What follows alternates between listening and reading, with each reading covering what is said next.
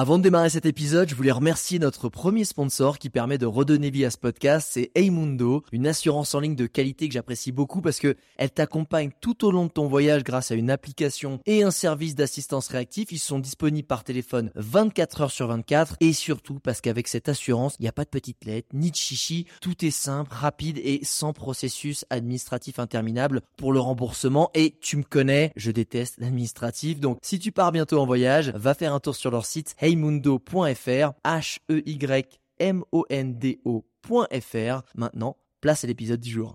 Regarde-moi ça J'ai l'impression de faire la dégustation. Ouh ça c'est de la vie Ah c'est magique cet endroit C'est absolument dément. Le spot est juste incroyable. Ça joue vraiment à quelques centimètres. On va s'enfoncer un peu dans la forêt. Non, ok, bon, ok. Tout le monde est absolument gentil. C'est ça la vie. Bonjour internautes et bienvenue dans ce nouvel épisode de Je t'emmène en voyage et aujourd'hui je t'emmène sur le lac Baïkal avec mon amie Elodie Haro. Salut Elodie, comment ça va? Je vais très bien, je te remercie. Écoute, je suis Bonjour à vous. Ouais, salut. Euh, je suis vraiment ravi que tu sois dans ce podcast parce qu'on s'est rencontrés il y a pas longtemps et quand on a discuté un peu ensemble et que tu m'as raconté ta vie et ton dernier trip, je- qu'est-ce que je t'ai dit? Je t'ai dit, il faut absolument, s'il te plaît, que tu viennes le raconter dans ce podcast. Alors, pour ceux qui ne connaissent pas Elodie Haro, euh, c'est un peu une superwoman. C'est-à-dire qu'elle est là, elle sourit, elle, elle est magnifique et quand tu demandes sa vie, tu fais Ah d'accord. Elle est membre de la guilde européenne du raid, elle fait de l'ultra trail, ça a été la première femme à participer au Trek, qui est une course, je te raconte même pas, et elle fait des Ironman. Voilà, tout ça avec trois enfants, normal, mère de famille. Donc je trouve ça absolument génial. Et aujourd'hui, tu vas nous parler d'une d'une épopée un peu particulière parce que tu as fait en fait euh, donc ce que tu as appelé la Baïkal Race. Tu es parti de Paris jusqu'à Irkoutsk, qui est la grande ville à côté du lac Baïkal, en van russe. Est-ce que c'est ça? Exactement. Alors, ça. avant de nous raconter cette expédition qui avait l'air assez folle, euh, est-ce que tu peux nous dire qui tu es, c'est quoi ton parcours? Parce qu'en fait, c'est pour moi, c'est aussi ça qui m'a le plus scotché, c'est ton parcours et surtout aussi ta vie d'avant et ton évolution et comment t'en es arrivé là. Est-ce que tu peux nous raconter un peu ça? Euh, le parcours, il est assez atypique en fait. Hein. euh, comme je vais reprendre une question que qu'on m'a posée en en cours d'entretien d'embauche et à la fin d'entretien, la nana me dit euh, mais au fait, quel est votre degré de stabilité, madame? Elle a senti, elle a senti là, c'était, On n'avait pas la même notion de stabilité en fait. c'est vrai. Euh, non, mais j'ai eu un, un parcours assez classique euh, étant jeune. J'aimais, quand j'étais ado, j'adorais le sport et j'adorais la nature. Mhm. Et puis après, bah, je me suis mariée euh, euh, relativement jeune. J'ai eu mes enfants, j'ai fait, enfin, j'ai fait mes études avant, j'ai fait une école de commerce, donc voilà, parcours assez classique. Ouais. Euh, avec mon mari, on est parti euh, très tôt en Côte d'Ivoire, donc il y a eu une première expérience quand même à, à l'étranger, Mhm. une année. Et puis après, une vie euh, normale, entre guillemets, hein, de professionnelle avec les enfants. hein. Et puis au bout de quelques années, parcours de vie. Tu m'entends Ouais, je disais, tu travaillais dans, dans quoi? Ah, euh, j'ai travaillé beaucoup dans la location. D'accord. Location, location de plantes, location de camions, location de salles. Là, j'ai monté une, une euh, j'avais des salles de réception que je louais pour des mariages, des séminaires, voilà. Et puis il y a eu un chaos de vie personnel avec euh, enfants malades, divorce, etc., deuil, enfin pas mal de choses pas très sympas. Ouais. Mais souvent c'est le cadeau caché. On a du mal à s'en apercevoir euh, sur le coup. Mhm. Et ça m'a permis de, de réorien- réorienter ma vie et de revenir à, à mes premiers amours, c'est-à-dire euh, le sport, euh, le sport et la nature. Donc je me suis inscrite au, à un club d'athlétisme. À, à quel âge? Alors, ce qui, est- ce qui est fou, c'est aussi. à- Ouais. Ouais. T'as- 38 ans. Ouais, c'est ça en fait. C'est pas genre j'avais 25 ans, je me suis dit j'ai 38 ans. C'est-à-dire qu'on avec Ouais. trois enfants, avec une vie derrière. C'est ça que je trouve extraordinaire, c'est de se dire il y a vraiment une. Enfin, vous allez voir ceux qui écoutent ce podcast, c'est euh, il n'y a pas d'âge en fait pour réaliser, ce... enfin pour devenir ce que l'on aurait dû être. Et ça, je trouve ça top. Ah non, non, il n'y a pas d'âge, ouais. Mais en plus, ça s'est pas fait comme ça euh, du, du jour au lendemain. C'est, euh, ça s'est fait progressivement. C'est venu à moi. En fait, c'est ça le principe, c'est que je laisse les, les choses venir à moi. C'est parti d'un truc, en fait. Je suis partie faire un trek au Népal avec ma sœur. Ouais. Et à la fin du trek, c'est pas un trek non plus hyper engagé. On n'a pas passé l'école à 5000, on était à 3000 dans le Langtang. C'était très beau, mais c'était pas non plus un truc euh, hyper engagé. Elle me dit, ah bah tiens, est-ce que tu voudrais pas t'inscrire au Marseille Cassis dans six mois? Ah bah je dis très bien, parfait. Allez. Donc c'est comme ça que j'ai commencé. J'ai recommencé la course à pied euh, petit à petit, une fois, deux fois, trois fois par semaine. Et puis je me suis prise au jeu. C'est pour ça que je me suis inscrite dans un club. Et puis ma sœur est jamais venue courir le Marseille-Cassis. en plus, ah, même la course n'est pas venue. Mais dix ans plus tard, je lui ai offert son dossard à Noël cette année, hein, parce que. ah, plus le choix. Il faut qu'elle y aille. et, euh, et puis en parallèle, euh, bah, j'allais au club euh, en vélo parce que c'était plus simple pour me déplacer. J'avais inscrit ma fille à la natation. Et puis finalement, je suis allée nager un petit peu. Euh. Et puis je sais pas, il y avait des triathlètes qui étaient là, qui me voyaient et qui m'ont dit ah, mais pourquoi tu viendrais pas au club puisqu'on te voit courir, nager, rouler. Bon oui, pourquoi pas. Voilà, c'est parti comme ça. Je me suis inscrit à un club et puis euh, j'ai commencé à faire des petits trucs. Et puis euh, j'ai dû déménager. Je suis repartie à, à Marseille parce que j'avais trouvé un boulot là-bas. Ouais. J'étais un peu en mode survie quand même à l'époque, hein, parce que là, euh, le divorce n'était pas prononcé, j'avais pas d'argent, il fallait que.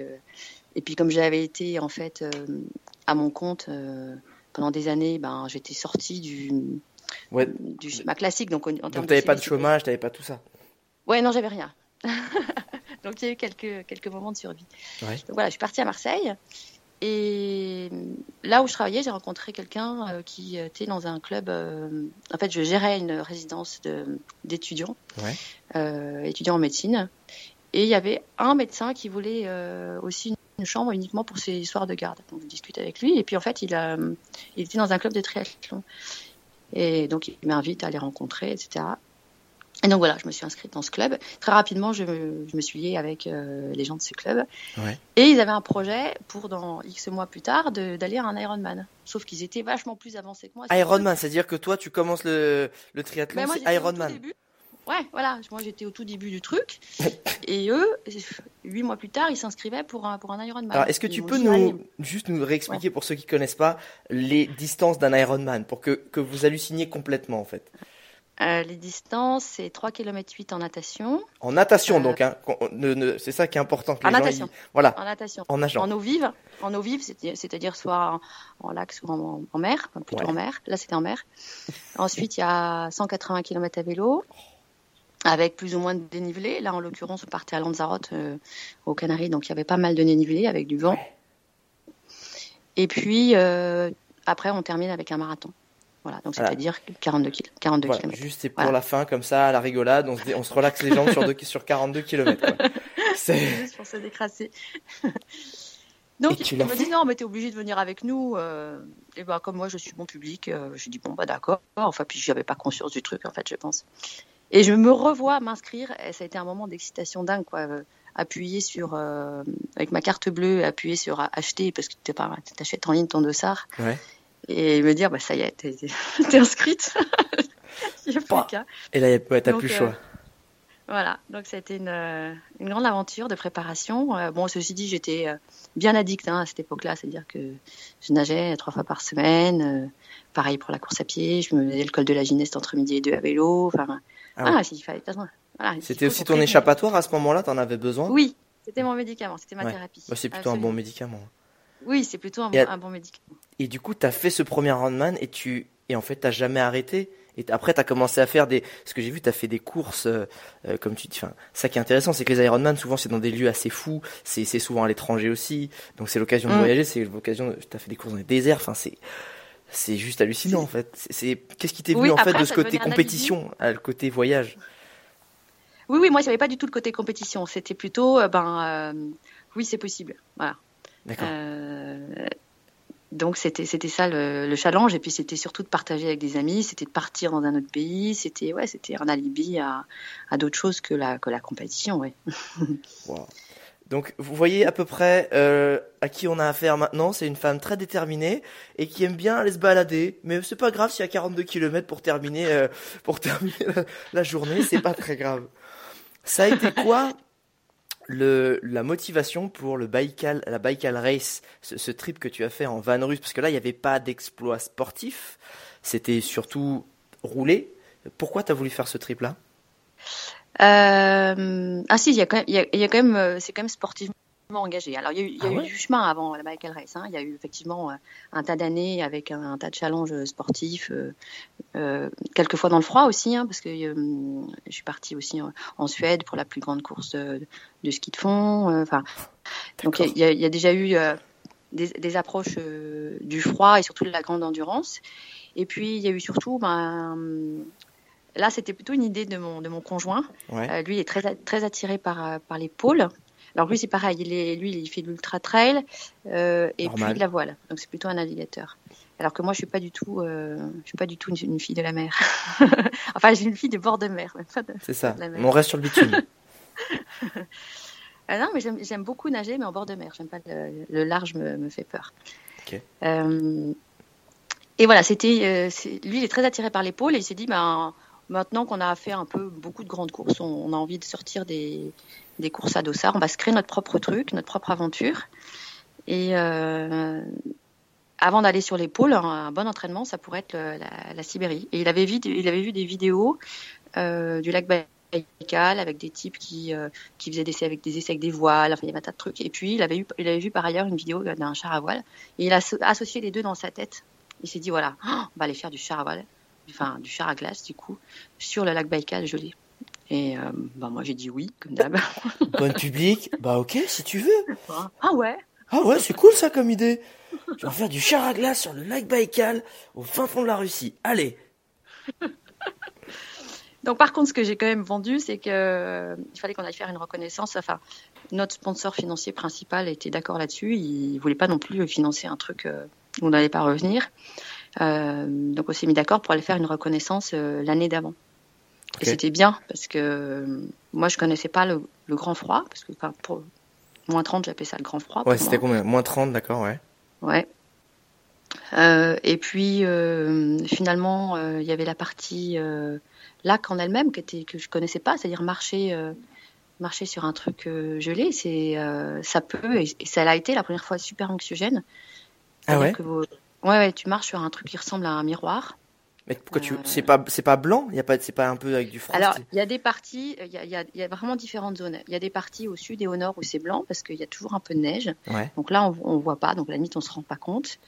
Et il y a des parties euh, bah, tout au centre du lac. Donc il fait 636 km de long. 636 km de long.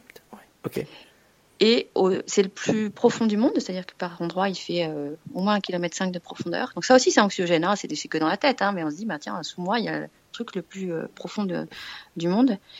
Et sur les zones où il y a vraiment que de la glace, t'as beau savoir qu'il y a euh, 70 cm d'épaisseur de glace, quand tu marches dessus et que au moment où le soleil se couche, avec les changements de température, euh, tout d'un coup, il y a des phénomènes de bah, de dilatation et de rétractation. Ah euh, en fait, avec les crampons, quand on marche dessus, le truc se met à craquer, à se, se lézarder juste sous tes pas. Non. Tu vois, le truc, il se fissure comme de la tu, tu, tu, vois les mini-fissures se faire sous ton crampon? Oui. Parce que, en fait, moi, je m'attendais, c'est bête, hein, euh, un, lac qui est gelé sur 600 km de long et que les camions ou les trucs passent dessus, je me dis que ça doit y avoir 3 mètres d'épaisseur de glace. C'est juste 70 cm et ça suffit 70 cm. Non, mais c'est énorme, hein, ça suffit. Ah hein, ça suffit 20 hein. cm suffisent pour les voitures, je crois. Ah ouais. Donc 70 ah, cm, ça pose pas, pas de problème. Les, les dangers, voilà, donc là, il y a le côté anxiogène, ça se fissure, mais en fait, ça, ça s'ouvre pas sous tes pieds, vraiment. Hein. Mhm. Euh, mais euh, bon, bah, le premier soir, quand tu te retrouves, que la nuit tombe euh, à marcher là-dessus et que ça fait des bruits terribles, en plus des bruits qu'on entend toute la journée, parce que quand même, euh, tout au long de la journée, le, le lac, il craque, il fait des bruits sourds. Euh, on a l'impression d'être à, un kilomètre d'une boîte de nuit, c'est poum, poum, poum. Ou alors comme si on, on tendait une grande barre de fer euh, sous le lac. Ouais, ça c'était un, c'est un bruit super impressionnant. Mais on finit par s'habituer. Alors qu'il y a des craquements, ces craquements-là de, de, trucs qui se fissurent sous tes pieds, sous tes pieds, pardon, ça c'est, super impressionnant. Et la nuit aussi, les craquements quand tu dors dessus et que tu sens dans ton dos le bah truc qui fait craque. ah, tu, parce que tu dormais directement dessus. Ah bah oui, tu ah bah posais la tente. Ah, bah oh ah mais et tu entends un, Là j'avoue autant marcher dessus, je me dis bon euh, c'est vrai tout le monde y va. Mais tu sais quand t'es un peu dans ce moment où tu dors, quel moment où tu sais ton cocon et que t'as un kilomètre en dessous de toi comme tu dis, voilà. t'as un truc qui craque à l'homoplate et que c'est pas un moustique qui vient de gratter. Non. Ah ça devient ah, ça va être bizarre. Oui, oui, oui. donc c'est pour ça que c'était bien d'avoir une première approche quand même. Euh, et puis et puis alors euh, il fallait se rendre compte de certains dangers enfin certains obstacles et certains dangers. Les obstacles, c'était des, amoncellements de glace qu'on appelle les toros, c'est-à-dire que par endroit, tu es obligé de faire euh, des grands euh, détours. Parce que euh, ben, le lac, quand il a gelé, euh, il a gelé en plusieurs étapes, donc euh, bah, il s'est- il s'est par endroits euh, fracassé, et bah, ça, ça a créé Ah des vagues en fait. Et puis voilà, ça- il y a des grandes, des grandes barrières de glace. Et puis les dangers, c'est les failles par endroits, c'est-à-dire que Ah t'en as quand même. ben, il y en a quand même. Ouais, ouais. On n'en a pas vu la première année, mais la- la- l'année dernière, oui, deux fois. C'est-à-dire que tu peux aller prendre ton eau. euh, c'est le seul avantage, hein, c'est que tu peux aller prendre ton eau directement euh, euh, dans lac, sinon tu es obligé de faire fondre euh, la glace. Ouais. Et les failles. Et puis, il y a des endroits où, en fait, il y a des remontées de gaz, de méthane, depuis la, les profondeurs du lac, en fait, Ouais, qui ouais. réchauffent la glace par en dessous et qui la fragilisent. C'est-à-dire qu'on ne voit pas Ça fait comme Euh, des bulles en dessous, c'est ça? Des grosses bulles? Ouais. Ouais, c'est-à-dire qu'en surface, on voit pas que la, la glace, elle est la même, sauf qu'elle a été réchauffée par en dessous. Et donc, si tu passes avec une voiture, alors à pied, tu as moins de risques, mais ça pourrait arriver. Mais euh, tu passes en voiture. Moi, moi, j'ai des amies euh, françaises qui, qui étaient allées l'année d'avant et qui, euh, qui, qui- qui sont passées avec un guide russe et une voiture, et la voiture a coulé en 40 secondes. Elles ont eu une chance miraculeuse de s'en sortir. Waouh. Ouais. Elles étaient dans la voiture et la voiture est passée à travers la glace? Ça, ça a craqué. Le guide a eu le temps de, de faire craquer le pare-brise avant avec ses jambes. Le réflexe. par là. Il y en a une qui est sortie par la fenêtre à, à côté. J'ai dormi chez elle à Moscou, elle m'a tout raconté. Et, euh, et le truc, le véhicule a, couru- a coulé en 40 secondes. Mais il y a, il y, a, il y a des morts chaque année parce qu'en fait, le truc, c'est que les, les pêcheurs roulent dessus parce que ben, c'est leur gagne-pain hein, pour, Ouais. aller, pour aller pêcher. Ah, ils font des. Mais ils y vont le plus tard possible dans la saison. Donc au mois d'avril, il y a souvent des accidents. Ah, les... d'accord. ouais. Euh, Ouais. Voilà, mais parce que là, c'est la, c'est la fragilité de la fonte. Mais, mais il y a aussi la fragilité de, de la glace qui, par endroits, peut être. euh, euh, Ah oui, Enfin, a attends. Et là, ça, c'était la reconnaissance. Donc, tu te dis, euh, mon chéri, finalement, ton petite histoire de char à voile, c'est sympa, mais on va pas, on va pas faire du char à voile en Normandie, là. C'est pas la même. Ah oui, oui, bah, le premier soir, euh, le premier soir, on a finalement traversé un, un bras de mer et je lui ai dit, là, pour le premier soir, on va dormir à terre parce que là, euh, j'ai besoin de faire un peu par étapes quand même. Ouais. Et là, tu te dis, bah, en fait, je devrais être, je suis débile, je devrais être juste chez moi avec mes enfants et pas là dans le noir sur ce truc qui va m'engloutir. Ok. Mais bon, voilà. Et alors, du coup, t'as fait cette préparation-là. Et après, ça a Oui. été quoi le, le, enfin, le but, la motivation? Parce que tu voulais le faire en van russe. Pour ceux qui connaissent pas, un van russe, imagine une espèce de grosse boîte de conserve grise avec un châssis surélevé et qui peut tout se réparer avec un marteau et un tournevis. En gros, c'est ça. Ça fait du oui, 72 alors que- litres au 100. Et, et- mais au De moins, façon plus poétique, ça, ça- on, on pourrait dire que c'était le combi Volkswagen juste de marque russe. Voilà. Mais sinon, c'est à peu près le même, euh, c'est les mêmes proportions. euh, voilà. Et c'est vrai qu'il est un peu surélevé et il a ce gros avantage de passer partout, aussi bien sur la glace que sur la neige. C'est un 4x4, il a un blocage de différentiel. Tu peux aller dans les cailloux, dans la boue, dans la neige, enfin tout ce que tu veux. Et c'est pour ça que dans les, pays de l'Est, ils ont tous ce, véhicule-là. Mais au début, j'avais pas vraiment prévu d'y aller par la route. Hein, euh, donc j'avais repéré ce véhicule à la reconnaissance, justement. Je me suis dit, il est mignon ce truc-là, il me plaît. mais où ça d'ailleurs? Où est-ce qu'on achète un van russe, Elodie? Pas sur Internet, Euh, j'ai- j'imagine. Ni sur le bon coin. pas- On peut pas l'importer de Russie. J'ai farfouillé partout sur Internet et j'ai fini par trouver un, un revendeur en, en République tchèque. En Voilà, République tchèque. me suis ok. dit, bah, République tchèque, c'est l'Europe. Donc euh, ben, après, c'est bon, il va être aux normes européennes, j'aurai pas de problème. Bon, il est toujours, il, il est toujours avec une plaque tchèque parce que j'ai toujours pas réussi à le passer dans une plaque française. Mais ça, c'est une, autre- c'est une autre histoire. D'accord. Euh, donc voilà, j'ai réussi à avoir ce, ce véhicule. Mais au départ, on avait Ça vaut combien un véhicule comme ça? Parce que les gens, tu sais, aujourd'hui, les voitures avec tout l'électronique, euh, c'est direct du 20 000 euros. Euh, là, c'était hum, 15 000 hors taxe. Ouais. Il est 9 places hein, quand même. Ouais, c'est le gros, Mais ouais. j'ai rajouté quelques trucs. J'ai rajouté le Webasto qui, qui permet d'être chauffé quand on dort dedans en Sibérie. D'accord. J'ai rajouté un, un renforcement du châssis, enfin deux, trois trucs. Euh, Yes. Une galerie, parce qu'il fallait là, une grande galerie pour mettre le, le char. Euh, voilà, donc du coup, il est revenu un petit peu plus que ça. Après, quand on l'importe, il faut savoir qu'il faut quand même payer la TVA. Enfin, voilà. Ah, ok. Ouais, c'est un, un billet, c'est un billet à 20 000 quoi, à peu près aussi quoi. Oui. Ok, oui, oui. Cool. Tu l'as trouvé, tu Il l'amènes? était neuf, hein. Ah, il était. neuf. Non, mais c'est ça qui est fou, c'est qu'ils en font Oui, encore. Alors que oui, normalement, quand tu vois ce voilà, véhicule, c'est un truc qui se faisait dans les années euh, 50. 50. Attends, c'est le véhicule de l'armée russe. Donc c'est, c'est, il le réédite, mais toujours de la même façon. Voilà. Mais il est neuf. C'est dingue. C'est non mais euh, j'ai fait moi qui ai eu la chance de faire un, un trip en van russe euh, en Mongolie, donc à travers la steppe.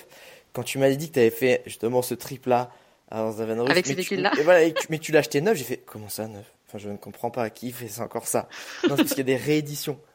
Alors, ce que j'ai trouvé fou, c'est aussi que bah, tu l'as, tu l'as acheté en République tchèque, mais ton mm. trip à la base, c'était traverser le lac Baïkal, donc 600 km. Sauf que qu'est-ce qui t'est arrivé? Enfin, qu'est-ce que ben, matériellement et techniquement. On dit qu'on met... Ouais, pardon, je t'ai coupé. Non, non c'est moi. Euh, on, s'était dit qu'on le mettrait dans le transsibérien ou dans un avion, mais en fait, avec les dimensions du char, finalement, ça passait pas. On s'est renseigné auprès de, de comment dit, de compagnies qui font du fret et c'était hors de prix. Donc, euh, bah, j'ai dit finalement, euh, pour ce prix-là, bah, moi, j'achète le camion et puis, et puis j'y vais par la route et puis ça fera une autre aventure. Et bim mon conjoint a dit non. Au début, il a dit non. mais, mais, mais, mais t'es folle, hors de question. Et puis après, j'ai dit non, mais ben, si j'y vais pas toute seule. ah, parce qu'en plus, tu lui disais, moi j'y vais, mais lui, il n'avait pas besoin de venir en fait. Bah, lui, il, est, il, a un boulot qui nécessite d'être euh, un petit peu plus présent. Ce qu'il fallait déjà un mois pour l'expé pour sur place sur le lac. Donc, euh, Autant moi, j'ai fait le choix de complètement euh, sortir du rail professionnel. Ça ne veut pas dire que je ne travaille pas, mais je, fais un peu comme je l'entends. Euh, donc là, c'est-à-dire que je m'autorisais à prendre ce temps-là pour faire, pour faire la route, c'est-à-dire un mois de plus. Donc... Enfin, sans compter le retour, hein, c'était que l'aller. Ah, c'est combien de kilomètres qu'on se rende bien compte? C'est 9000.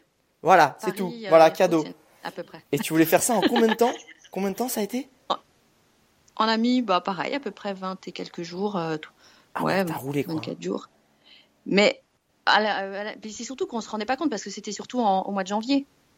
Donc en fait, euh, en écoutant les gens, euh, enfin si on avait écouté les gens, mais ça c'est tout le temps, euh, on serait pas parti parce que bah non, on n'allait pas partir en Sibérie deux femmes seules au mois de janvier sur le, enfin sur les routes quoi. C'est juste n'importe quoi.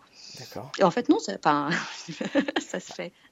Ça se fait. Alors attends, bah justement, raconte-nous un peu l'histoire. Comment ça Alors déjà, comment tu te prépares? Parce que pour une expédition en van, ou là c'est un van russe, c'est spécifique, mais même en van, tu vas en Sibérie, c'est l'hiver. C'est quoi le matériel que tu prends qui est indispensable? Alors, euh, il y a le matériel euh, pour soi que finalement j'avais, puisque j'avais des affaires chaudes pour, euh, pour le lac, donc ça c'était bon. C'est quoi les affaires chaudes? C'est un thermique, c'est des gros, c'est des gros gants, c'est c'est quel type d'épaisseur? Euh, Ouais, c'est euh, bah, c'est des, des, hum, comment dire, des vêtements techniques qui permettent de supporter certaines températures. Donc c'est une, une parka, c'est des vêtements faits pour ça, c'est des grosses bottes. Euh, bon, si ce n'est que je conduis pas en grosses bottes, mais bon, le véhicule. En talon. non. pas quoi que ça, ça a pu m'arriver après. Hein. J'aime bien le contraste. Mais voilà, de ce côté-là, j'étais équipée. Après, dans le véhicule, bah, il, y avait, donc, il y avait tout le matériel pour, euh, pour l'expédition. On avait aussi ben, tout ce qu'il fallait de, pour, pour euh, manger. Donc, euh, au cas où. Alors, on n'était pas censé taper dedans parce que c'était pour l'expédition, mais du coup, on avait un peu plus. Donc, on avait quand même quelques, quelques lyophilisés, mais finalement, on n'est pas servi. On a quand même réussi à manger partout où on passait. D'accord. Et puis surtout, il fallait du matériel pour véhicule. Alors là, la, la copine qui m'accompagnait, Corinne, connaît ce milieu-là puisqu'elle elle a fait un tas de rallyes et puis elle est, elle est issue de ce monde. Elle a, son père avait un garage. Enfin, ah, t'avais, t'as, trouvé à, trouver une, copine motivée qui en plus est mécano. Ça arrive pas souvent, ça. Hein ouais. bah, en fait, on avait eu un autre projet l'année d'avant. Euh, on avait, on, avait fait, on avait passé un concours toutes les deux pour faire un road trip. Et enfin, je l'avais connu comme ça. Ouais. Euh, enfin, je l'avais connu une ou deux fois et je l'avais, je l'avais consulté.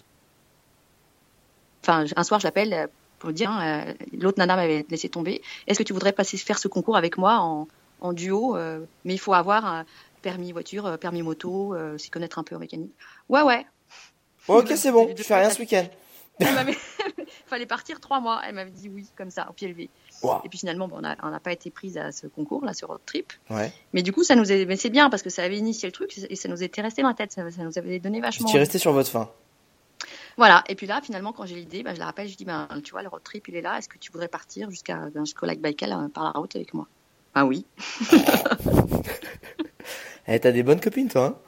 Ah ouais, j'ai une super copine. Et, et, du coup, elle a, elle a emmené, donc son garage est en Auvergne. Ouais. Elle a emmené son garage, elle a, elle a équipé de certains trucs. Euh, on a aussi acheté des, moi j'ai acheté des pneus neige pour, euh, pour être sûr, même si on était en, ouais, mais au cas où. Ouais, ouais. Au cas où.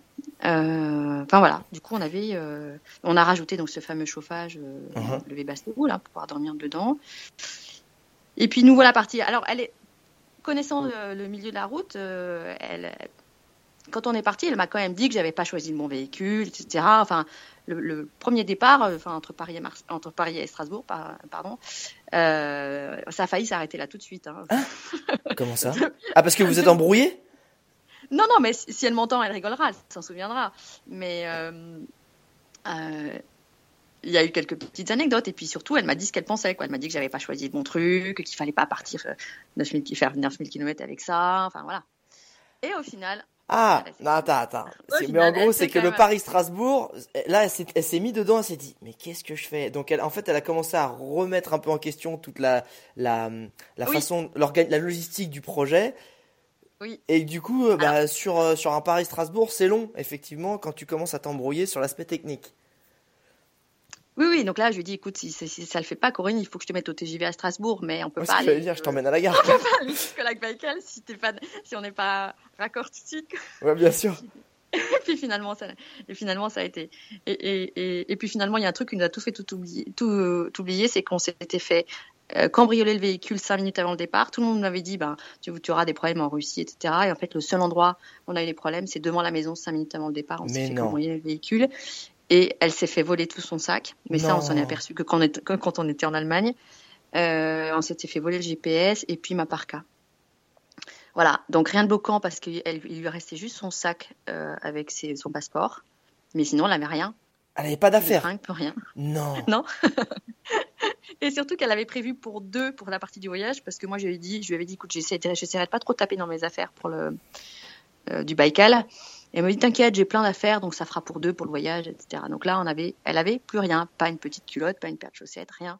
Je comprends qu'elle était un peu tendue on sur le Paris-Strasbourg. Elle était un peu Non, non, tendue. alors là, elle ne savait pas encore. Là, Ah, elle ne on savait pas encore Non, on s'était juste aperçu du vol de GPS. Ouais. et de ma parka. Non, non, que du vol de GPS en fait.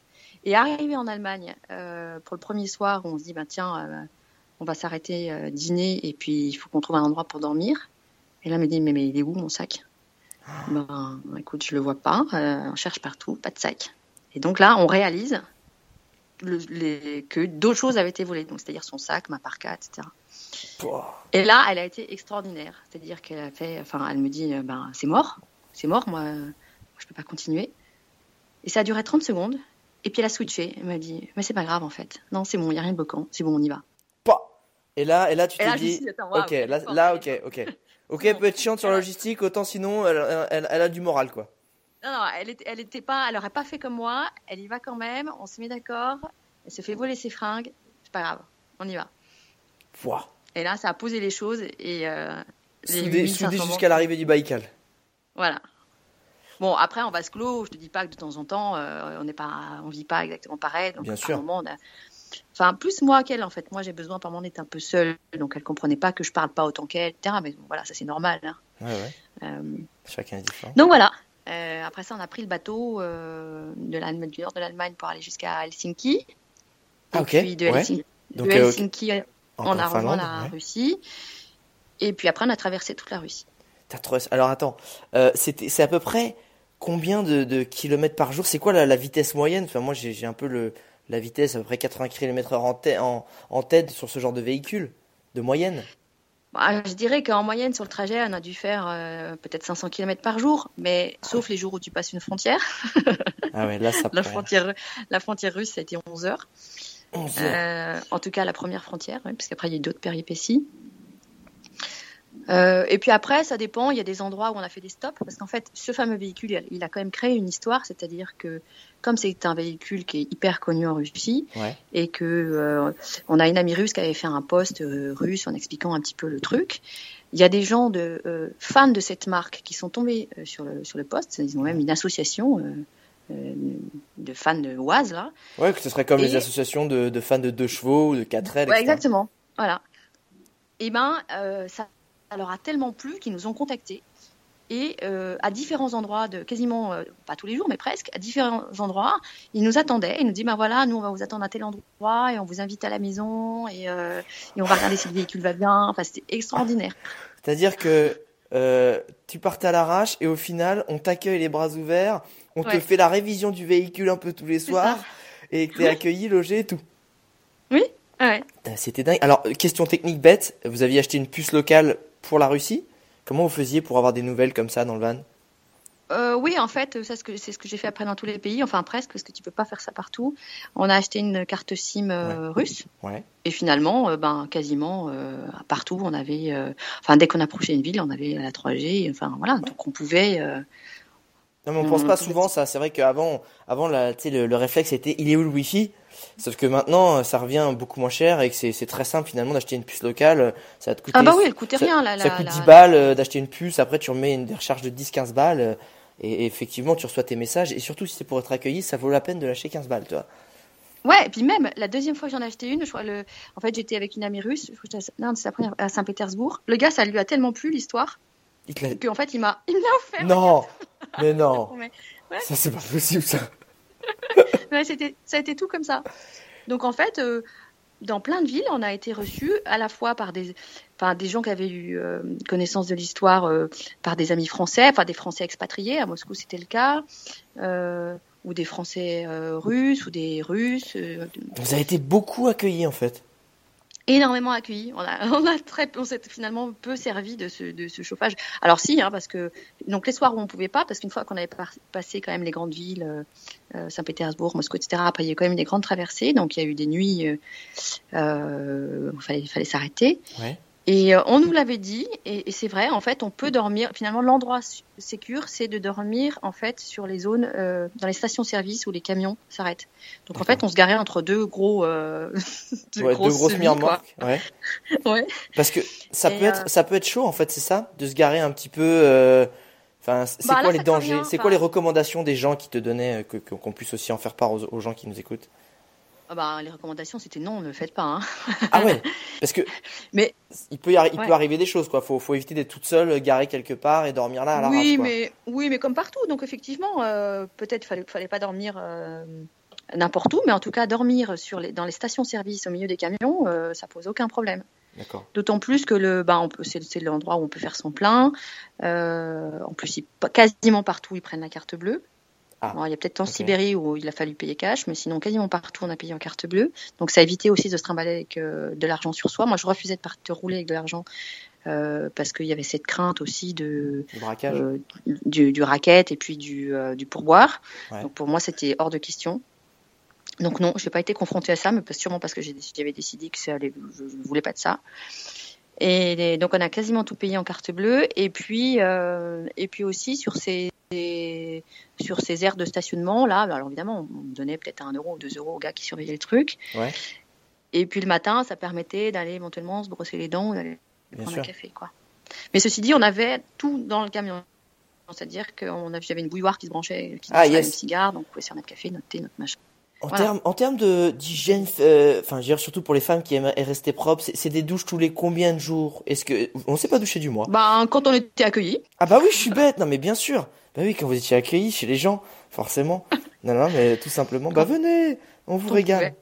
Et est-ce que tu as des anecdotes qui t'ont euh, marqué de gens, comme tu dis, où, où tu t'es fait accueillir? C'est parce que si vous aviez un texto, venez, on vous accueille, mais c'est, enfin, ça, on se rend pas compte en fait. C'est comment tu faisais pour communiquer Vous parliez russe Parce que je- on m'a- la, la, la- le stéréotype, c'est que les Russes parlent pas trop autre chose que, que, que le russe, comme les Français d'ailleurs. Parlent, ne parlent pas le français, enfin autre chose que le français. c'est vrai, tu as raison, euh, les, les Russes parlent très peu anglais, donc il y avait quelques échanges euh, euh, en anglais. Ouais. Donc c'était essentiellement sur les messengers de la, de la page Facebook de Bicycle Race. Ouais. Euh, et puis sinon, ben il y a Google Translate. Hein. On est d'accord. Super. Non mais tu sais quoi En Chine, ça marche super bien. C'est surtout que sur sur des choses basiques. euh, tu viens d'où À quelle heure On mange machin truc. Ça marche très bien. Surtout que pour ceux qui savent pas, euh, en Russie, c'est l'alphabet cyrillique. Donc Oui. euh, tu et une lettre que tu vois comme ça qui ne fait pas partie de ton alphabet, tu, ne- ça, ça ne te vient pas l'idée de savoir comment tu la prononces. Clairement. Ouais. Ouais. Ça s'invente pas. Faut le savoir quoi. Tu vois. du coup, les échanges se faisaient assez naturellement? Oui, oui, en fait, euh, il y a eu quand même souvent de l'anglais. Quelquefois, alors il y en a une qui nous a reçu, une femme extraordinaire, euh. Euh, elle, elle nous a. je- C'était pas le lien avec la voiture, je sais plus comment elle avait tr- trouvé l'histoire, mais elle avait étudié le français quand elle était jeune. Et comme elle nous a dit, quand elle nous a reçus, elle nous dit Moi, moi le français, c'est mon amour. Et, euh, et du coup, elle avait mais tout préparé. Elle avait fait chauffer le bagnat. a- son mari avait fait un dîner extraordinaire. Elle nous a obligés à dormir chez elle. Elle nous a, euh, elle, elle, elle fait de la sculpture. Alors après le bagnat, Alors, qu'est-ce que. Attends, attends, qu'est-ce que le bagnat pour ceux qui connaissent pas? Bah, le bagnat, c'est un, une petite cabane qui est au fond, en bois, qui est au fond du jardin, euh, qui est un mélange de hammam et de sauna. En fait, ils font, ils font chauffer. euh, euh, Il y, a, y a un poêle Ouais. qui chauffe très fort, et avec ce poêle, on fait chauffer des bassines d'eau. Donc, on a des bassines d'eau et des bassines d'eau froide. Et on, donc, on, on est dans cet endroit très chaud, alors que tout autour c'est de la neige. Ouais. Et on s'asperge d'eau froide, d'eau chaude, on savonne, on fait ce qu'on veut. Il y a des bouquets de de branchage, c'est c'est du boulot, je crois. Ah, Ouais. ça, j'avais vu, mais j'avais pas utilisé Ouais. ça. Et tu te fouettes, tu te fouettes, en fait, c'est pour la circulation du sang, ils font Ah. ça, ils se fouettent entre eux. Euh, Sérieux Ah, c'est bon ça Tu te mets, hop là, hop là, un petit coup de, un petit coup de martinet Alors. sur les fesses, et puis c'est bon pour la circulation. Ça fait une demi-heure qu'on était chez elle et on était toutes les trois à poil, enfin toutes les quatre parce qu'il y avait aussi ma fille qui nous avait rejoint à la ville de Kazan. Ok. Euh, toutes les quatre à poil dans ce truc-là, à se fouetter et à se rouler. Alors donc après tu sors, tu te roules dans, toute nue dans la neige et hop tu rentres. Enfin ça, ça dure une heure, tu prends un thé, enfin, c'est extra quoi. Mais ça, ça fait vraiment partie de la Donc- culture, euh, la culture russe. Oui, ça- ah, ça fait vraiment partie de la culture russe. Ouais, ouais, ouais.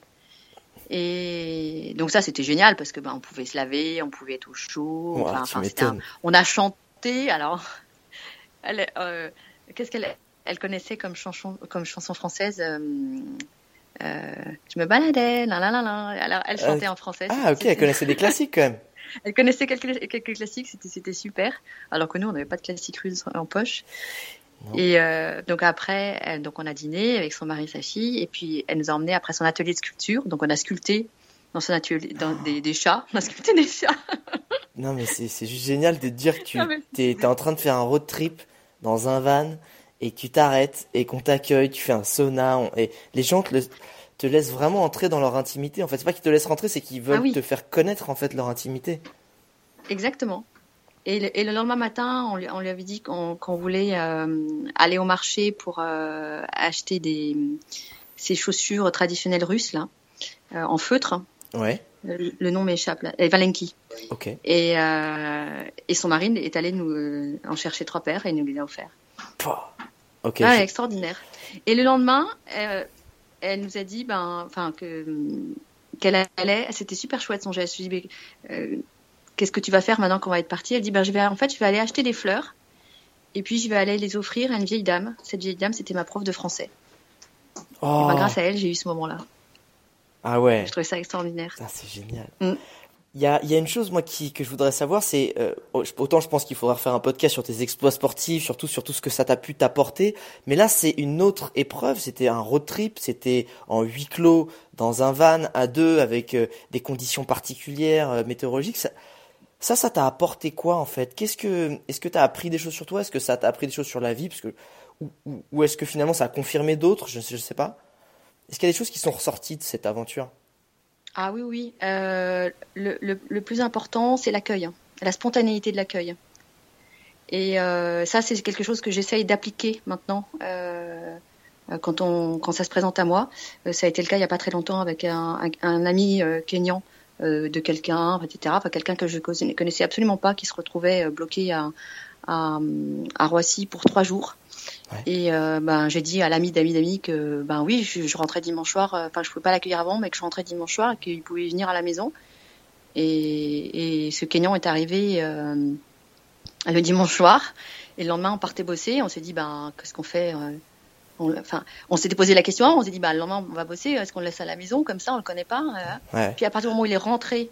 Enfin, il a franchi le seuil de la, de la maison. On s'est dit, la question se pose même pas, quoi, là. C'est Ouais. bon, on l'a accueilli trois jours. Il est comme notre fils. Et euh, on, a, on a eu un échange extraordinaire. Et voilà, c'est c'est c'est euh, c'est la plus grande leçon que j'ai appris de tout ce road trip, c'est Ne pas hésiter. et la facilité, ouais, ouais, la générosité d'accueil parce qu'on a été vraiment reçus dans des endroits très différents. Euh, autant une fois on été reçus dans une maison magnifique euh, de gens richissimes, mais d'autres fois c'était des gens euh, qui avaient des conditions de vie très modestes. hein. on s'est retrouvés dans des bars, mais c'était bien, les bars soviétiques. Ouais, ouais. Les gros immeubles soviétiques, Ouais. les appartements soviétiques. Enfin, Ouais. Ouais, ouais, c'était- génial de, de- de tout découvrir. Quoi. Ouais. Et Et- on dormait par terre dans le salon avec les gens. Euh, Mais ils avaient qu'une pièce, mais ils voulaient nous recevoir quand même. Ouais, ouais. Ça, c'était fou. Est-ce qu'il y a. Fois, ils nous faisaient des repas, des super bons repas, ils avaient envie de nous montrer. Enfin. Ouais, mais j'ai. Trouvé ça génial. Ça a mis vraiment en opposition ce que le sens de. Euh, pas, je dirais pas de l'accueil en France qui a un sens de l'accueil, mais c'est ce sens de la peur de, l'étranger en fait. De, de, de l'étranger, c'est pas l'étranger, euh, euh, le marocain, l'algérien ou, ou, autre immigré. Non, c'est vraiment l'étranger, celui qu'on ne connaît pas en fait. Qui vont dire, non, mais, même c'est la peur en général. La, la, société te conditionne à avoir peur en fait, hein, à avoir peur, peur de l'autre, euh, peur de partir, euh, il faut pas faire ça, tu vas t'arriver ci, il va t'arriver ça. Je dis pas, il faut faire attention, mais, mais quand même, on est toujours conditionné par la peur. Par ses, déjà, ses propres peurs, il faut les dépasser, mais alors, euh, celles qu'on te donne. mais alors, c'est ça que je trouve très intéressant, c'est que malgré tout ce que tu as vécu avant, ce que tu as pu faire, le dépassement de soi, euh, ce qui est, ça revient souvent les explorateurs ou les gens. Je, comme je te disais, j'ai eu un, un, podcast il y a pas longtemps avec Christian Clot. Il disait j'ai peur, j'ai peur de certaines choses. Pourtant, le mec, bah il va dans des trucs. Mais c'est ça qui est fou. On croirait qu'en fait, euh, ouais, mais et moi je dis ça surtout pour les gens qui qui ont envie de voyager, qui ont fait des petites choses ou qui n'ont peut-être pas encore fait, qui se disent, voilà, oh ça me fait trop peur. Mais en fait, faut vous dire que les gens qui sont qui voyagent depuis des années, qui font plein de choses extraordinaires, ils ont toujours ça en fait. Et c'est mm. c'est juste à chaque fois arriver à faire le premier pas pour surmonter, faire le premier pas sur la glace en fait, et dire, allez, c'est pas grave, je fais un deuxième. Et c'est ça que je trouve extraordinaire, c'est faut pas croire que c'est de l'acquis. En fait, à chaque fois, il y a des choses qui Nouvelle ah aventure, nouvelle question, nouveau questionnement, nouvelle peur, etc.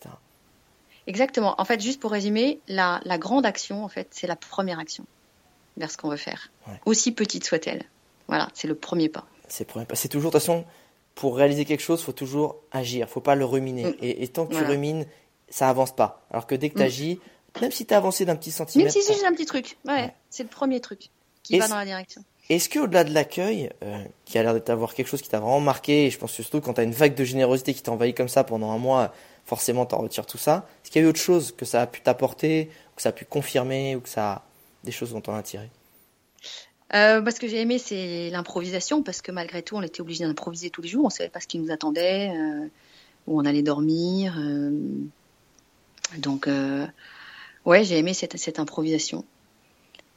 Et puis, euh, les choses inattendues. Par, par moment, il y a eu des trucs un peu difficiles. Et puis, d'autres fois, euh, on, s'est fait embarquer, bah, grâce aux gens qui nous avaient reçus, euh, dans un programme de télévision. Donc, on a fait partie. et dans ce programme de télévision, donc on, était reçus, mais il fallait participer à une journée de promotion pour la, la ville qu'on traversait. Et notamment, on, on nous faisait visiter un théâtre de marionnettes, donc euh, on montrait l'atelier de création des marionnettes. Et après, puisque nous on était là, ben, on s'est retrouvés, Corinne et moi, dans la fosse à marionnettes, à devoir improviser un... un spectacle de marionnettes? Un spectacle Mais de non. marionnettes Mais en français? Tout ce qu'on voulait, mais il fallait qu'on leur fasse un spectacle de marionnettes. Donc euh, on, on, a, on a fait un petit spectacle qui récapitulait, qui récapitulait un peu notre route, notre histoire. Ouais, ouais. on s'est retrouvés toutes les deux dans le noir à un moment donné dans cette fosse à marionnettes. Ah, bonjour. Alors comment ça va Comment ça euh, Tu disais qu'il y a aussi des moments difficiles. Est-ce que tu as des parce que j'aime bien aussi euh, motiver les gens et leur montrer que faut arrêter d'avoir peur parce que comme tu dis on est en permanence conditionné par la peur dans notre société. Euh, donc j'ai montré les choses positives, mais je veux pas non plus mentir. C'est, ça a été quoi les moments difficiles où, où tu, vous avez eu peut-être très peur, ou que c'était chiant, ou, ou c'était dur à surmonter? Euh, la première, le, le, premier, premier passage de frontière, euh, la ah frontière russe. Ouais, ouais. Bon, là, on n'était pas sûr du tout de passer. Et là, ça rigole pas. Euh, ça ah. dure des heures et ils trouvent toujours un truc. Et pourtant, vous avez le visa. Ah oui, mais c'est pas qu'une question de visa. On avait un matériel de folie. On avait fait, on avait tout fait dans les, dans les normes, hein, le carnet ATA, les 350 machins. Et en fait, là, mais ils trouvent toujours quelque chose. Et une on nous avait dit attention, la Russie, c'est, ça peut être absurde. et c'était ah effectivement absurde. C'est-à-dire que on avait bien noté.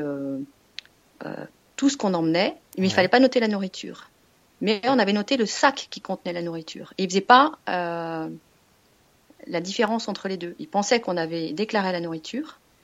Euh, et, nous, on essayait de leur expliquer que non, on ne déclarait pas la nourriture, mais le sac qui contenait la nourriture. Donc il a fallu trouver en urgence une, copine à Moscou qui veuille bien traduire. répondre, traduire, alors que c'était pas du tout, on était en décalage horaire, c'était la nuit à Moscou.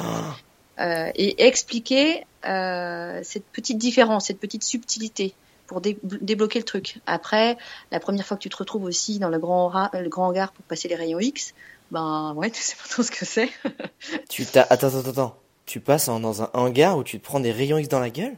Alors, Pour les bactéries- pour les- on sortait, mais euh, pour le véhicule en fait. Ah Il fallait tout passer au, au rayon X en fait. Pour les maladies, Euh, les pour trucs comme ça en fait? Ah non, rayon X pour savoir, Euh, pour non, scanner en fait, il n'y a pas des. Ok, ok, Scanner tout ce qu'il y a dans le véhicule. Ouais. D'accord. Ah ouais.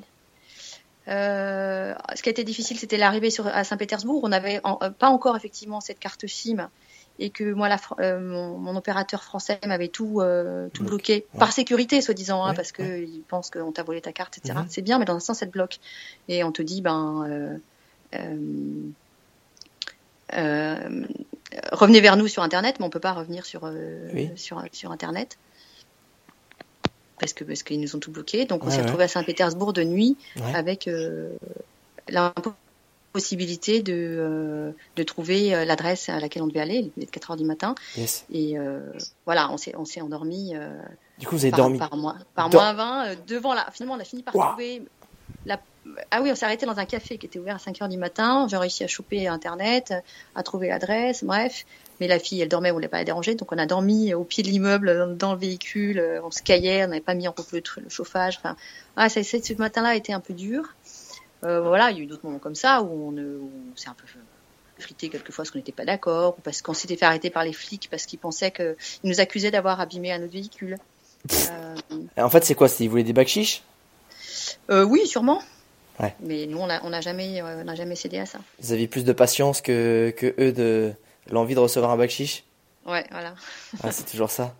Est-ce que, est-ce qu'il y a eu des moments où vous avez eu, euh, encore une fois, je trouve ça vraiment, moi, ça, ça me, je suis toujours admiratif euh, des femmes qui partent seules, parce qu'encore une fois, c'est toujours plus compliqué en termes de sécurité, parce qu'on sait que bah, les femmes attirent le- souvent le mauvais œil ou la mauvaise euh, envie des hommes, et des fois, ça peut être compliqué.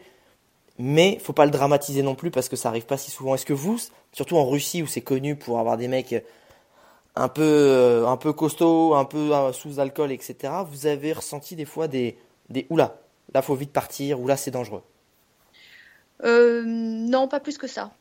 Je dirais une seule fois où on a été accueillis toujours par, par ce euh, réseau euh, de, la marque du véhicule, Ouais. Où euh, quand on est arrivé, effectivement, on a, tr- on, on a eu cette impression que le type était alcoolisé. Ouais. Euh, et puis euh, finalement, sa femme est arrivée et sa femme n'avait pas bien compris le- notre présence. Donc ils se sont frités tous les deux. Et là, on était hyper mal à l'aise. On s'est dit, ben, est-ce qu'on part tout de suite Ouais. Finalement, ça s'est arrangé. Mais là, ouais, ce soir-là, on n'était pas tranquille ce soir-là. Il y avait une, il y a une espèce d'am- d'ambiance un peu glauque, bizarre. Qu'est-ce Oui. qu'on fait là, quoi? Oui, oui. Mais, euh, mais finalement, le matin, euh, avec un, un autre copain à lui, ils se sont occupés du véhicule, ils ont fait comme les autres. Mais le soir, on a compris que euh, lui, il avait pris l'initiative de nous recevoir parce qu'il était passionné du véhicule, mais qu'il n'avait pas forcément prévenu sa femme et qu'il n'avait pas forcément et qu'en plus il avait bu et que sa femme elle en avait ras le bol qui boive quoi. Donc là, Ouais. on était au milieu d'un problème de couple et d'un problème euh, d'alcool et de compréhension. Enfin voilà. Euh, D'accord. Donc c'était plus des situations euh, humainement un peu, voilà, qui peuvent être un peu difficiles à gérer, plutôt que du danger ou genre, euh, oula, là c'est, c'est pas bon pour nous, quoi. Ouais, non, on n'a pas eu vraiment de, de, de moment où on s'est dit il faut vraiment partir. Enfin, ou alors j'en ai pas souvenir, je l'ai, je balayé, mais euh, Ouais.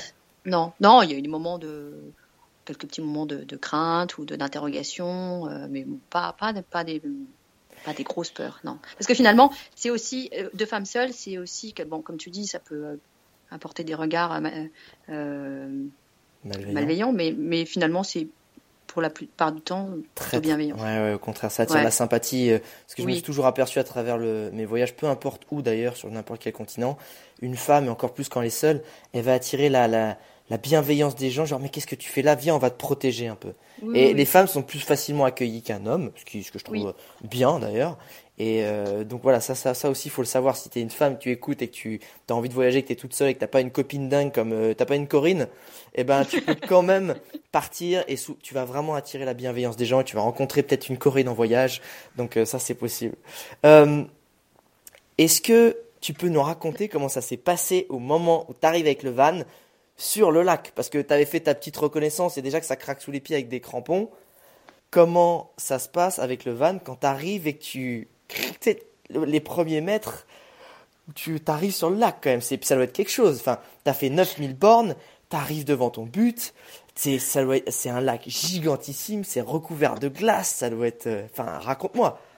Bah, en fait, on, on l'a pas mis tout de suite sur la, sur la glace, le véhicule. Hein. Déjà, quand on est arrivé, euh, on est arrivé à Irkoutsk, qui était à 60 km, qui était, Ouais. enfin, qui était le but d'arriver, qui était à 60 km du lac. Mais j'ai dit aux filles, donc il y avait Corinne et ma fille, j'aurais dit, euh, quand même, là, on n'est plus à 60 km près, je vous emmène, euh, ce soir, on dort au bord du lac, quoi. Ouais, ouais.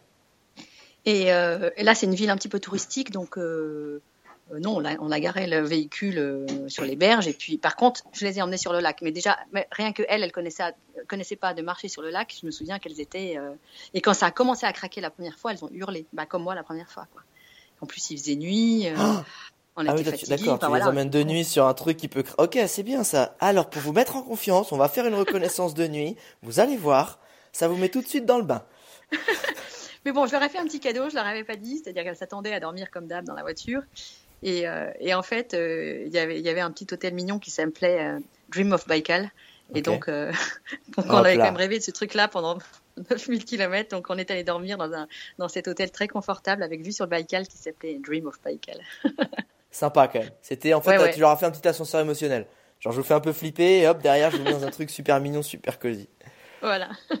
Et du coup, après cette nuit-là, vous avez. Ah. Comment ça se passe le test? Comment tu mets le véhicule? Est-ce que vous avez parcouru tout le lac euh, Bah, ça n'a pas été tout de suite. Hein. Euh, là, il y avait quelques jours, en fait. euh, il fallait moi, que moi, je, enfin, pas, pas tant que sept jours, hein, il fallait que je me repose parce que ce mois de. Moi, il y avait la, la vraie expédition qui m'attendait.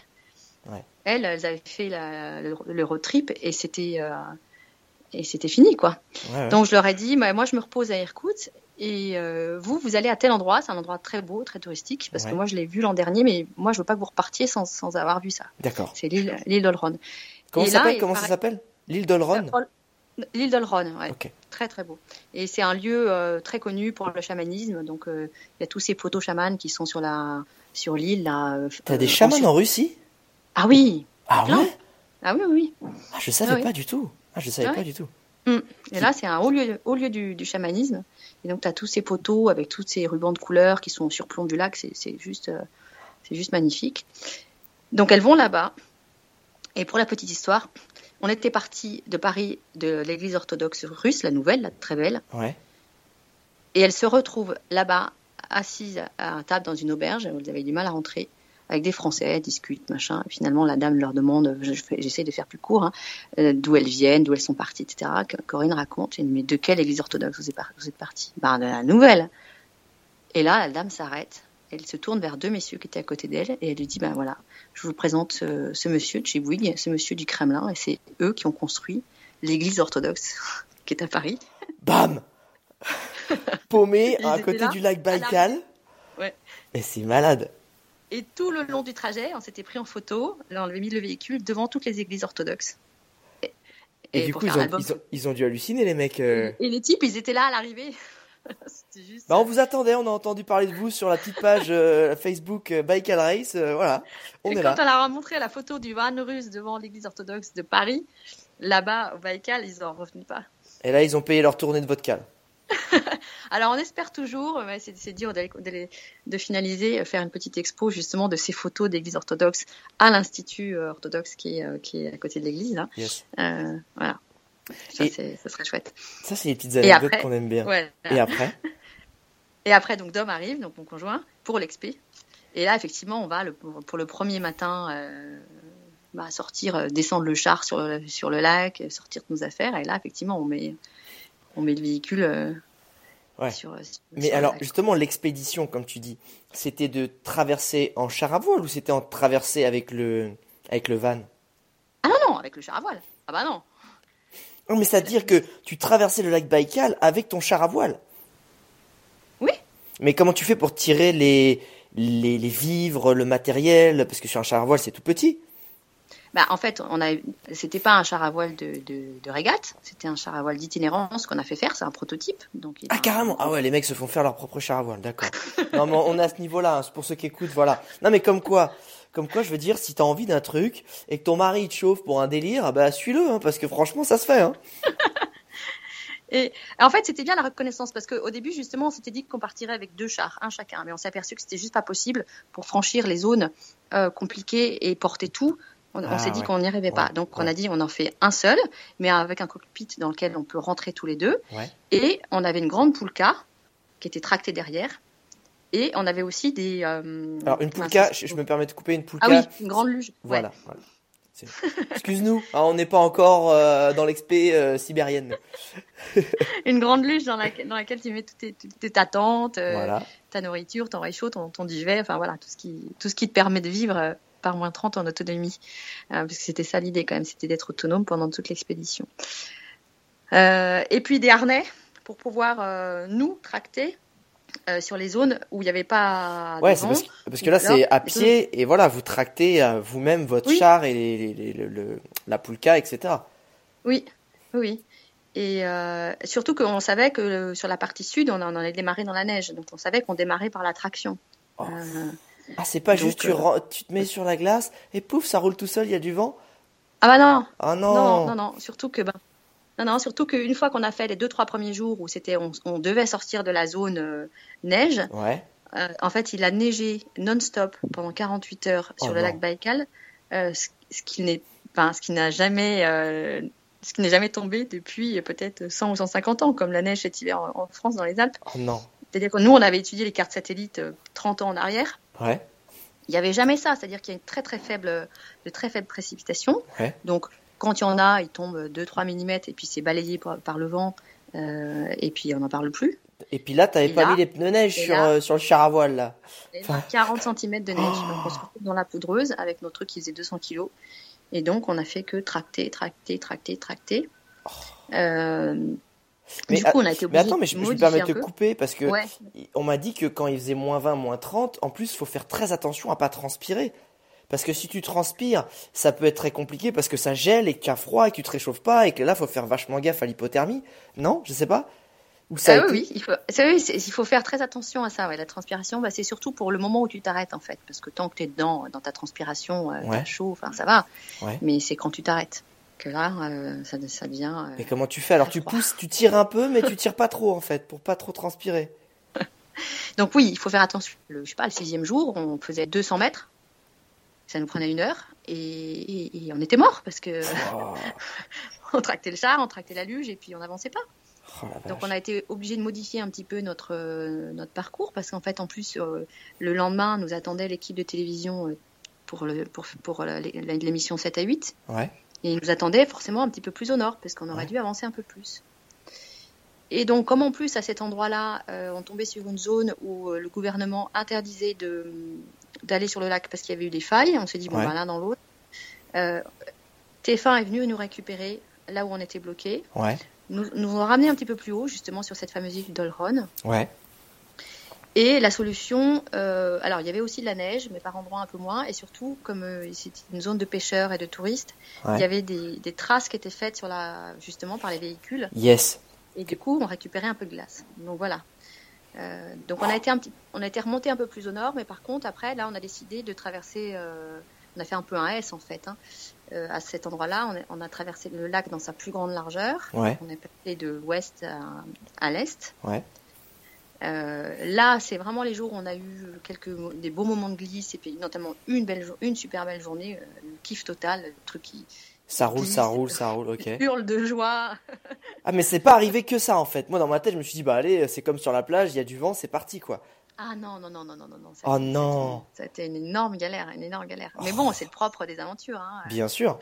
Mais comment tu, comment tu, toi, c'est quoi ta technique ou comment tu fais pour, quand tu fais face à autant de difficultés physiques, techniques, météorologiques, pour garder la motivation et garder cette, c'est comme pour finir un Ironman. Tu vas la chercher où cette détermination? C'est quoi ta, tes conseils ou tes techniques?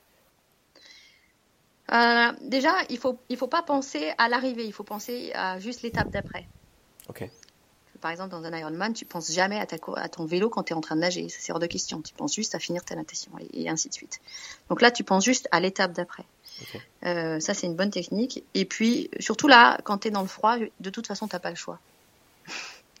euh, t'as pas le choix, sinon tu meurs de froid. Si, si tu fais pas les choses nécessaires, si tu, de toute façon, tu, tu meurs. Donc, euh, Ouais. voilà. Et puis, en plus, quand tu as préparé un truc pendant deux ans, euh, T'es dopé bah, quoi. T'as pas envie de lâcher quoi. Euh, Bon, il y a eu des moments difficiles, hein, il y a des moments où on, on s'est engueulé, on n'était pas d'accord. Il y a un moment où j'ai vraiment pété les plombs, je suis retournée sur la berge, j'ai dit que je voulais parler aux arbres. et- Ouais. Voilà. Mais, euh, mais sinon, bah, globalement, tu, tu y retournes. Hein. Ouais, fait bon, bah, de toute façon, euh, vu que c'est toi On qui as le réchaud et l'attente, euh, je vais revenir. Tu l'as voulu, hein tu, tu, tu, l'as- tu tu l'as, voilà. C'est Et bon. maintenant? C'est ça, maintenant, on arrive maintenant, hein. Et donc à la fin de la deuxième semaine, euh, arriver sur la côte euh, ouest était tellement encore compliqué que là, on a décidé de laisser le char dans un village Ouais. et de continuer notre route à pied sans le char. Waouh. Ah ouais. Euh, et donc on a rejoint tout le nord euh, à pied avec juste la, juste la Poulka. Ah ouais, finalement, votre expédition char à voile, c'était, on a traversé le, le Baïkal avec euh, 400 kilos euh, à tirer, quoi, en fait. Voilà, un peu ça, ouais. Oh la vache. Mais est-ce que, est-ce que ce, est-ce que ce genre d'aventure, ça t'a, est-ce que ça t'a plu quand même, ou est-ce que tu t'es dit mince, on aurait pu le faire autrement parce que c'était un feu la faute, t'as pas de chance? Parce que s'il a- s'il avait pas neigé, ça aurait été beaucoup mieux. Finalement, la seule question qui reste, c'est est-ce que on y retournera un jour pour le faire dans les conditions espérées? Ouais. Ou pas? Je sais pas. On n'a pas encore répondu à cette question, elle est ouverte. Ouais, je pense que c'était quand même quelque chose de, une, une, aventure assez intense. Euh, Est-ce que moi j'ai- j'aime bien poser ces petites, euh, enfin ces deux trois petites questions. La première c'est c'est quoi les conseils que tu donnes à une femme qui a envie de les conseils de survie ou les conseils de d'aventure d'une femme qui a envie de voyager seule? Et justement voyager pas que forcément euh, aller en voyage tranquillou mais faire des choses hein, qui sortent un peu des sentiers battus. C'est quoi tes conseils Voilà. Elle a- bah, le premier conseil, c'est l'envie, hein, si, euh, si- enfin, l'envie profonde. Et euh, c'est- ça qui déclenche tout, parce que c'est ça qui t'enlève les peurs, enfin, ou qui te fait les traverser. Euh, sans, sans ça, tu n'y vas pas. Alors, et surtout le conseil, ne pas écouter, enfin, prendre des conseils, mais faire la part des choses, ne, ne pas trop écouter non plus, parce que sinon tu pars Ouais. plus. Ouais. Euh, donc, croire à sa, croire à son envie, à sa petite voix euh, qui te dit que c'est possible et que toi tu vas y arriver, alors que les autres te disent non. Ouais. Donc ça, c'est le plus important en fait. Yes. Et, hum, et puis, euh, être confiante. Il y en a qui, qui appellent ça inconsciente, mais moi j'appelle ça confiante. Ok. Euh, si tu devais résumer cette aventure, donc toute cette expédition en van, puis après avec, euh, avec euh, le, le- le char, en une phrase ou une citation ou une punchline que toi tu fais ou que tu connais, ce serait quoi? Ah, c'est une citation que j'adore, mince, je l'ai pas sous les yeux. Euh, c'est une, citation euh, de René Char qui dit ah mince, il faut que je la retrouve. Mais c'est pas grave, je vais essayer de la. Qui dit euh, va vers ta chance, cours vers ton risque, enfin fais ce que tu as à faire. Ouais. À te regarder, ils s'habitueront. Ça résume un peu ce qu'on venait de dire avant, c'est-à-dire que ben oui, les gens vont te considérer comme. euh. Alors il faut aller. Ça veut dire aller va au-delà de tes propres peurs, mais va aussi au-delà du regard des autres. C'est-à-dire que euh, une fois que, que tu t'es convaincu toi-même, il faut affronter quelquefois ta famille euh, ou tes amis qui, par bienveillance, veulent te protéger, te disent ben non, faut pas y aller, et, et qui finalement ben t'envient quand tu y es, Te disent bravo, t'as bien fait euh, au final. et puis qui finalement s'habituent quoi, et qui finalement te suivent. Moi, ma famille, quelques, enfin, j'ai de la chance, j'ai une famille qui m'a absolument pas euh, empêché de partir euh, Ouais. dans tout ce que j'ai fait. Ouais. Euh, quelquefois, on m'a dit fais attention, etc. Ouais. Et finalement, maintenant, ils sont, ben, ils me suivent, euh, ils sont, ils sont hyper contents. Et puis, ben, moi, ça me fait plaisir de voir qu'ils partagent ces, ces expériences. Et puis, voire même, euh, maintenant, ben, c'est quoi ton prochain truc? Où est-ce qu'on te rejoint, maman? Voilà. Ah. Donc, euh, il faut croire en sa chance, il faut croire en ce qu'on a envie de faire, et puis aller au-delà des peurs et du regard des autres. faut se donner à fond à tel point que les gens, tu vas les convaincre Oui. que t'as eu raison. Oui. C'est ça. si, et ça c'est toujours ma dernière question, si je te donne une télécommande magique qui te permettrait de revivre un seul des moments de cette expédition, pas le plus fou ou le meilleur, mais celui que tu aurais envie de revivre, ce serait lequel? Euh, ça a été euh, le premier soir, euh, donc sur le sur le lac. Il y, a- il y a- il y en a vraiment deux. Ouais, je vais en dire deux. Vas-y, a- deux. sur, sur le sur le lac. le premier soir, on a laissé le char, donc on, a, on est parti à pied. Et puis on s'était fixé, euh, on avait regardé une carte et on avait vu qu'on on, on longeait en fait un parc national et qu'il y avait quelques euh, maisons de garde-chasse. Bon, on s'était dit peut-être qu'on pourra dormir là une fois ou deux. euh. Et puis le premier soir, on avise au loin euh, une espèce de, de, de maison. Et au fur et à mesure, on approche, on a l'impression que c'est super beau, enfin qu'on va trouver une très belle maison, peut-être de vacances pour Ouais, l'été, ouais. parce qu'il y a des zones où c'est très touristique l'été. Uh-huh. Et puis en approchant, on s'aperçoit que c'est un hameau qui est complètement en ruine. La grosse désillusion, on s'était imaginé dormir au chaud, rencontrer des gens. Non, le truc complètement en ruine. Et puis quand même, on entend un chien. Je me dis, ah, si on entend un chien, c'est qu'il y a du monde. Ouais. On approche, mais le chien aboyait, c'était pas méchant, c'était plutôt, euh, bah tiens, euh, Il y a, il y a du monde. venez, je- je vous montre. Et il nous attire vers un endroit euh, qu'on n'avait pas du tout vu, derrière, des, derrière des, des arbres. Et là, il y avait une cabane, mais délabrée. On dit, oulala, où est-ce qu'il nous embarque, le chien? Et on y va quand même. On n'était pas rassurés. Et euh, c'était vraiment euh, une cabane d'ermite avec des Ouais. trucs euh, dégoûtants tout autour. Toi, le paillasson, c'était des, des radiateurs qu'il avait démontés dans les maisons en ruine pour faire un espèce de paillasson, pour donner un exemple. D'accord.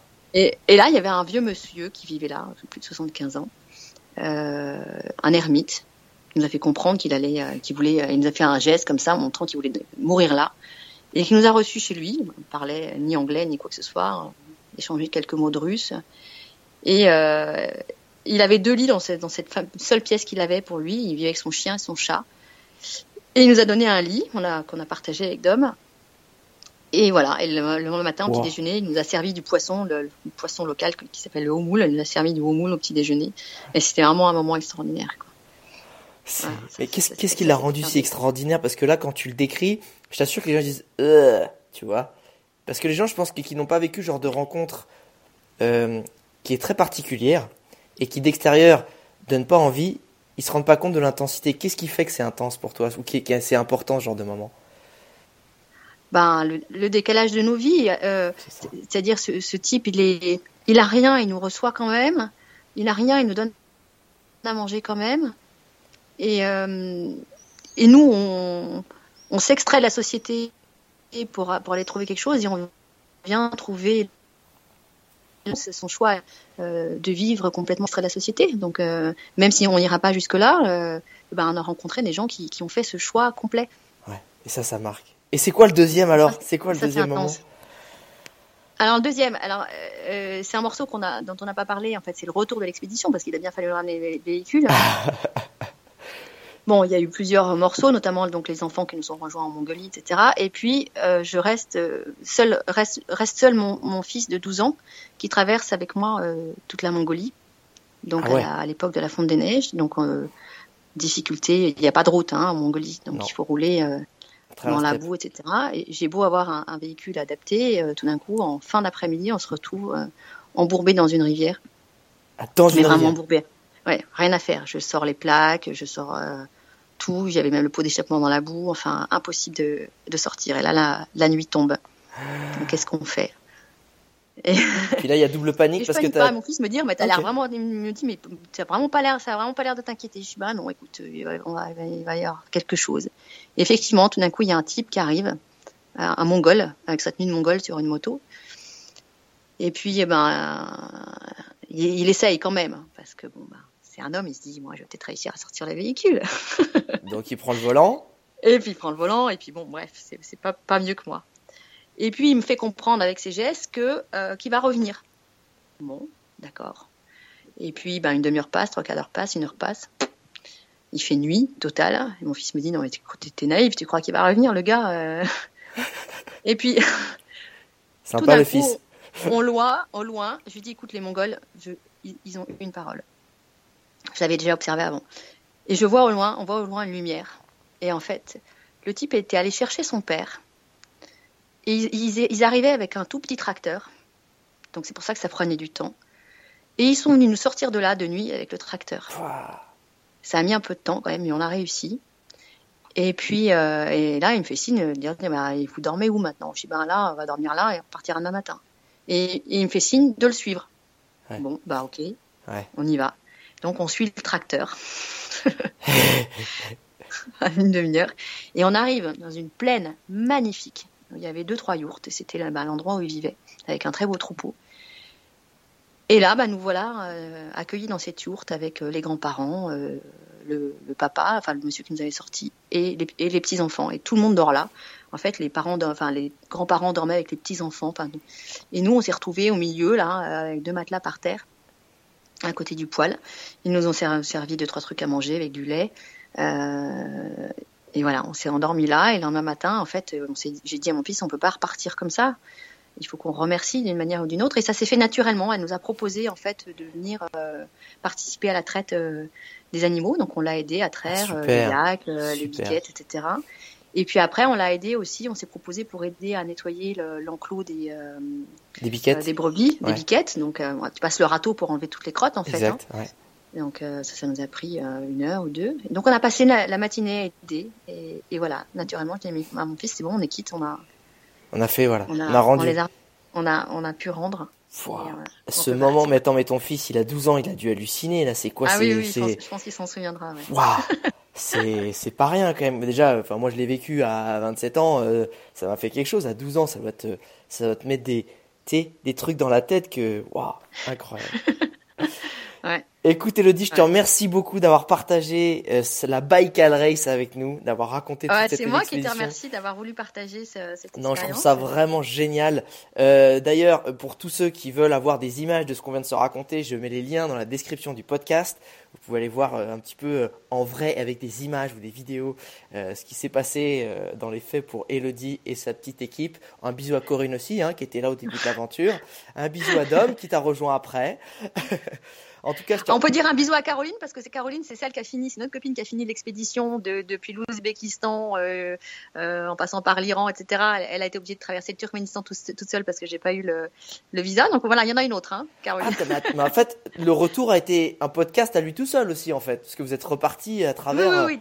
D'accord. D'accord. Euh, non, il y aurait un troisième volet, mais on va pas. D'accord, je vois, je vois bien, je vois bien. Bah écoute, en tout cas, merci beaucoup, euh, Elodie, ça me fait super plaisir. Internaute, avant de partir, ce qui me ferait plaisir, c'est que tu laisses euh, une petite note sur le podcast ou un commentaire pour dire ce que tu en as pensé, ou aussi me donner des noms de gens que tu aimerais bien que j'interviewe. En tout cas, Elodie, je te dis merci beaucoup et à très bientôt. Eh ben, je vous remercie tous, je vous embrasse. Merci à toi, Alex. Bisous, ciao, internaute.